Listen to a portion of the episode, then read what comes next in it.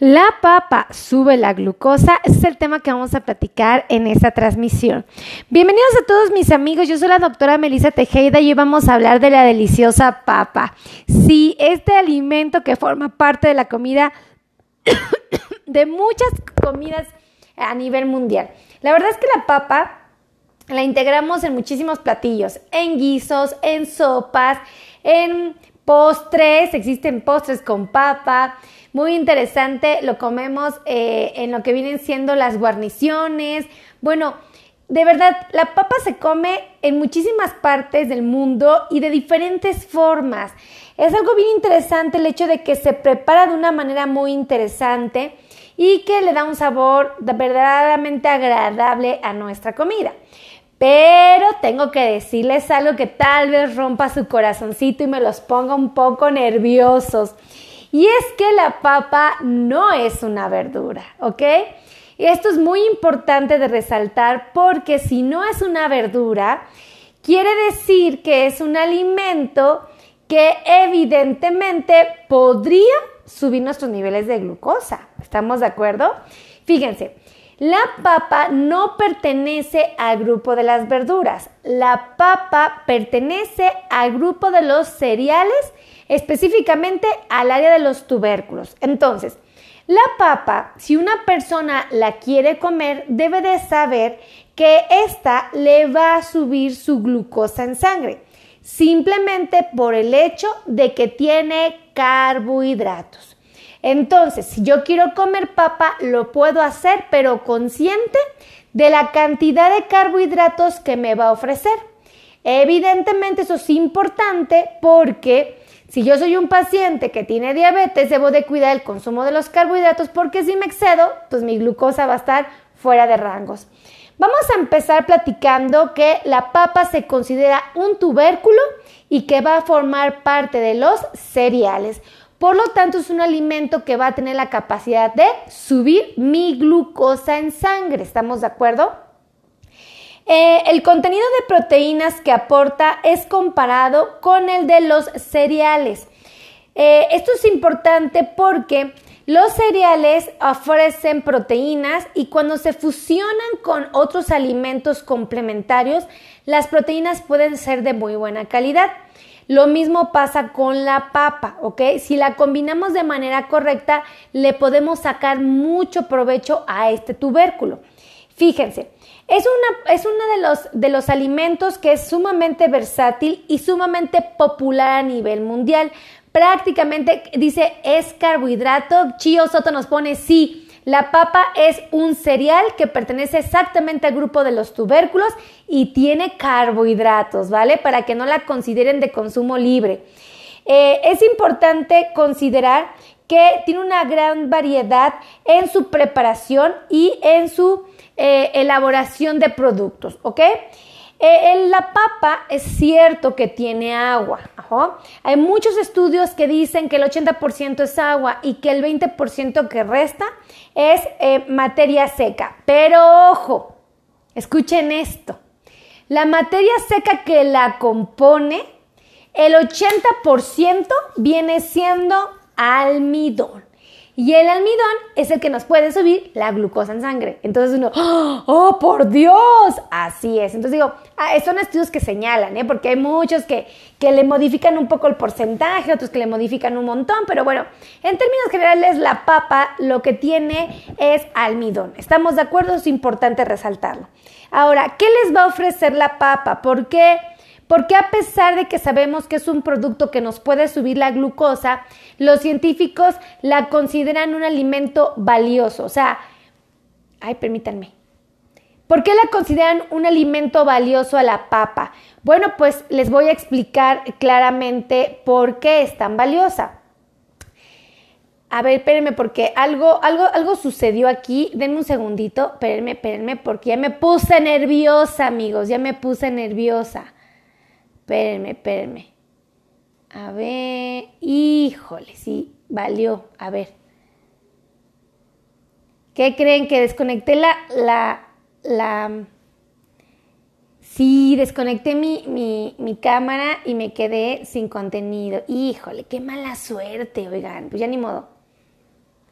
Pues ya ni modo, amigos, así es esto. La papa, la papa sube la glucosa. Entonces estábamos con esto. La pregunta es, ¿la papa sube la glucosa? La respuesta es sí. Ahora, déjenme decirles que, eh, el, como les comentaba, la papa forma parte de los tubérculos y es un alimento muy versátil que se compone en, eh, en, un porcentaje muy importante de almidón.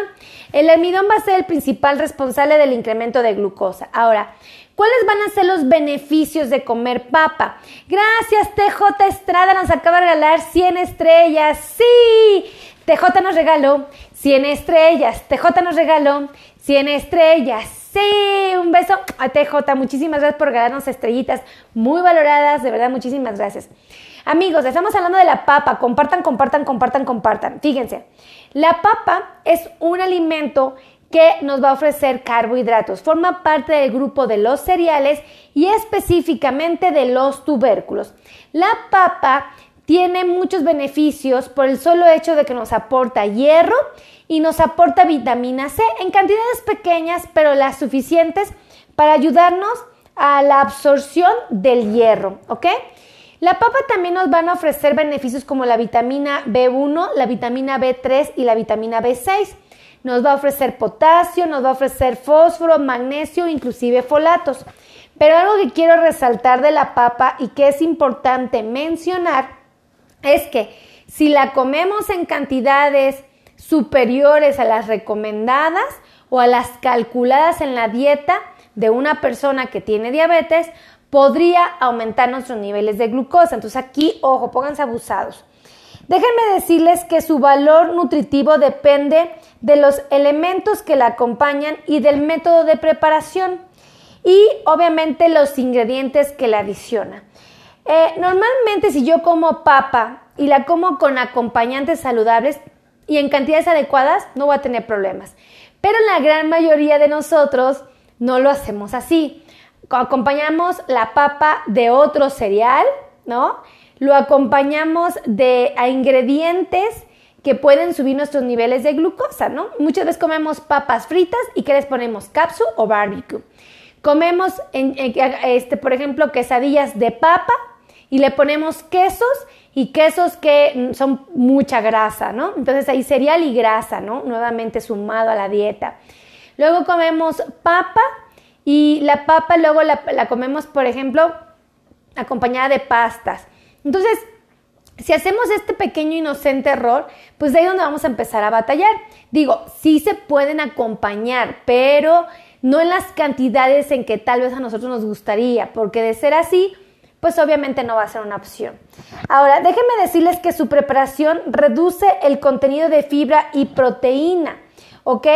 Cuando la papa se encuentra expuesta al agua, al aceite o al calor, es muy común que se pierdan sus eh, valiosos elementos como son la fibra y la proteína. Por eso es que no se sugiere que se sobrecaliente o se sobreexponga al calor, porque de ser así, pues va a ser como no tan buena, ¿no? Ahora, es importante resaltar que me van a decir, bueno, entonces, ¿cómo me la como cruda? Pues no, la papa no se puede comer cruda, obviamente tiene que comer cocida. Pero a manera de lo posible, evitar una sobreexposición al calor o bien mm, tratar de evitar que se, que se que esté en contacto con elementos poco valiosos nutricionalmente hablando. Creo que eso es importante resaltar.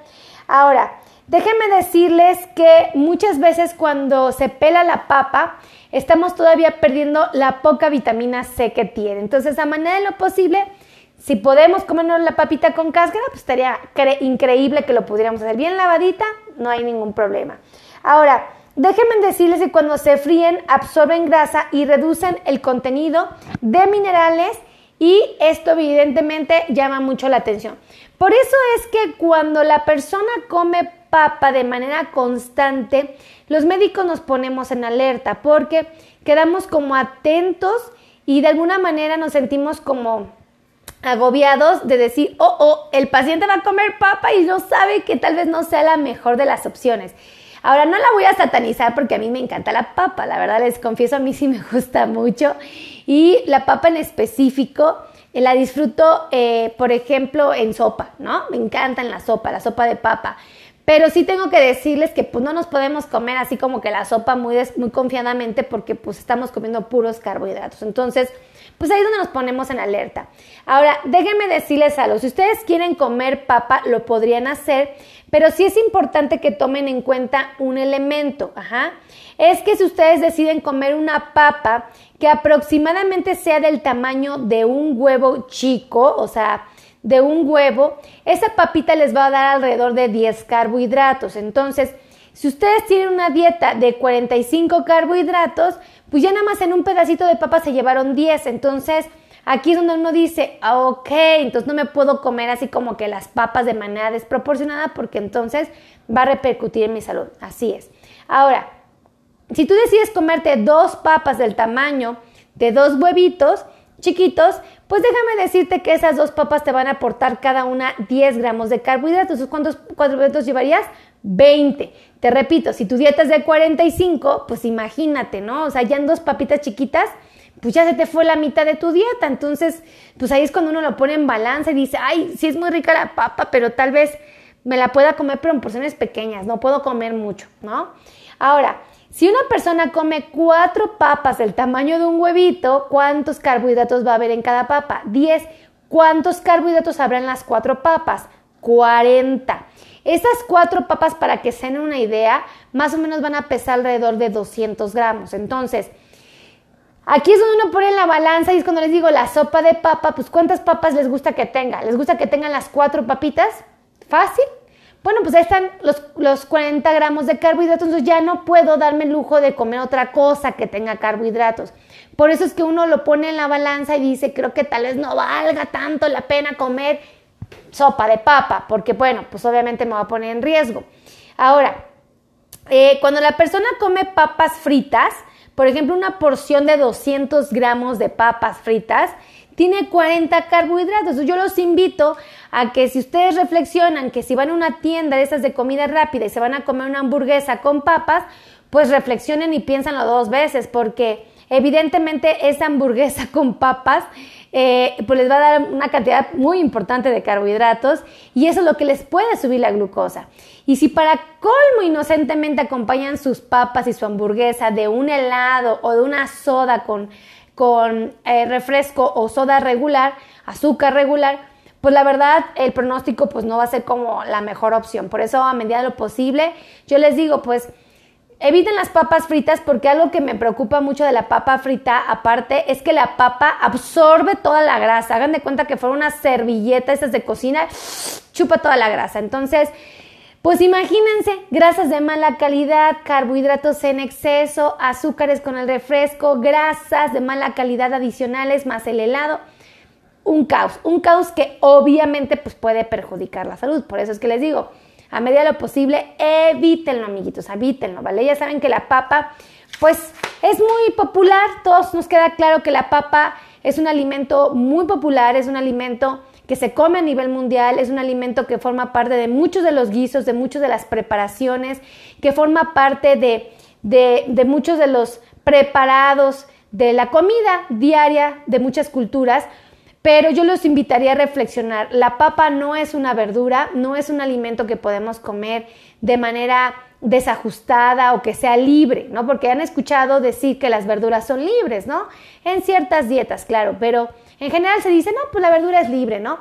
Ok, sí, pudiera ser, pero la papa no forma parte de una verdura. Lo aclaro, la papa forma parte de los cereales y los cereales que tienen carbohidratos. Y específicamente la papa eh, forma parte de los tubérculos. Entonces, pues imagínense, comer papa se compara con comer una rebanada de pan se compara con comerse una tortilla, se compara con comerse cinco galletas marías. Entonces, pues ya entendiendo esto, uno dice, oh, ahora sé por qué la doctora Meli y muchos de los profesionales de la salud nos dicen que seamos cuidadosos con la papa. Digo, a mí sí me gustan las papas, se los confieso, a mí sí me encanta. Pero bueno, ahora ya sabiendo esta información, pues no me puedo decir como que muy a gusto a sentarme a comer una hamburguesa con papas y comerme un montón. Ya la verdad pues voy a tener que ser muy responsable y muy mesurada en el consumo de la papa, ¿no? Porque pues ya sé que evidentemente tengo que ser muy responsable. Ahora, analícenlo. Si ustedes llevan a comer un niño y lo llevan y lo invitan a comer papas fritas, y el niño lo acompaña de cápsula, le pone mayonesa, le pone queso, no bueno, ¿no? A mí me ha tocado en ciertas regiones de México, díganme si en su país no hacen esto, pero me han tocado papas fritas que les ponen todavía elote cocido. No los voy a engañar, sabe delicioso, pero la verdad es que pues sí, no es como la mejor de las opciones, ¿no? Entonces pues ahí uno lo piensa dos veces y dice uno, ay papita, tanto que me gusta, sí, pero pues, pues quizá un trocito sí me lo coma, ¿no? Pero pues así como que muy desmesurado no puedo ser. Bueno, pero bueno, finalmente si ustedes quieren agendar cita conmigo o con cualquiera de mis compañeros de los profesionales de la salud que trabajan aquí en mi equipo, porque tenemos nutriólogos especialistas en diabetes, tenemos por supuesto médicos especialistas en control de diabetes, tenemos médicos especialistas en dolor neuropático, tenemos podólogos especialistas en pies diabéticos. Bueno, en fin, tenemos un montón de profesionales que nos ayudan a cuidar de su salud. Si ustedes quieren agendar cita, les voy a dar los teléfonos porque pueden agendar citas presenciales. Pueden venir aquí al World Trade Center Ciudad de México, ¿vale? O pueden hacerlas virtuales a través del celular, pueden hacerlas a través de la computadora y el celular. Los teléfonos son 55 90 01 19 99. Me pone chioso. Todos se encuentran en el World Trade Center aquí en la Ciudad de México. Aquí en la Ciudad de México. Entonces, aquí estamos, Chío, mi querido Chío. Un besote. Teléfonos 55 90 01 19 99. El otro teléfono es el 55 26 51 6107. Y un número de WhatsApp donde también pueden agendar citas es el 55 82 16 24 93. No hay excusa, no hay pretexto. Por favor, amigos, ya vamos a empezar a salir a nuestra a la calle. Ya sé que muchos lo estamos haciendo, pero hay unos que ya van a empezar a exponerse más.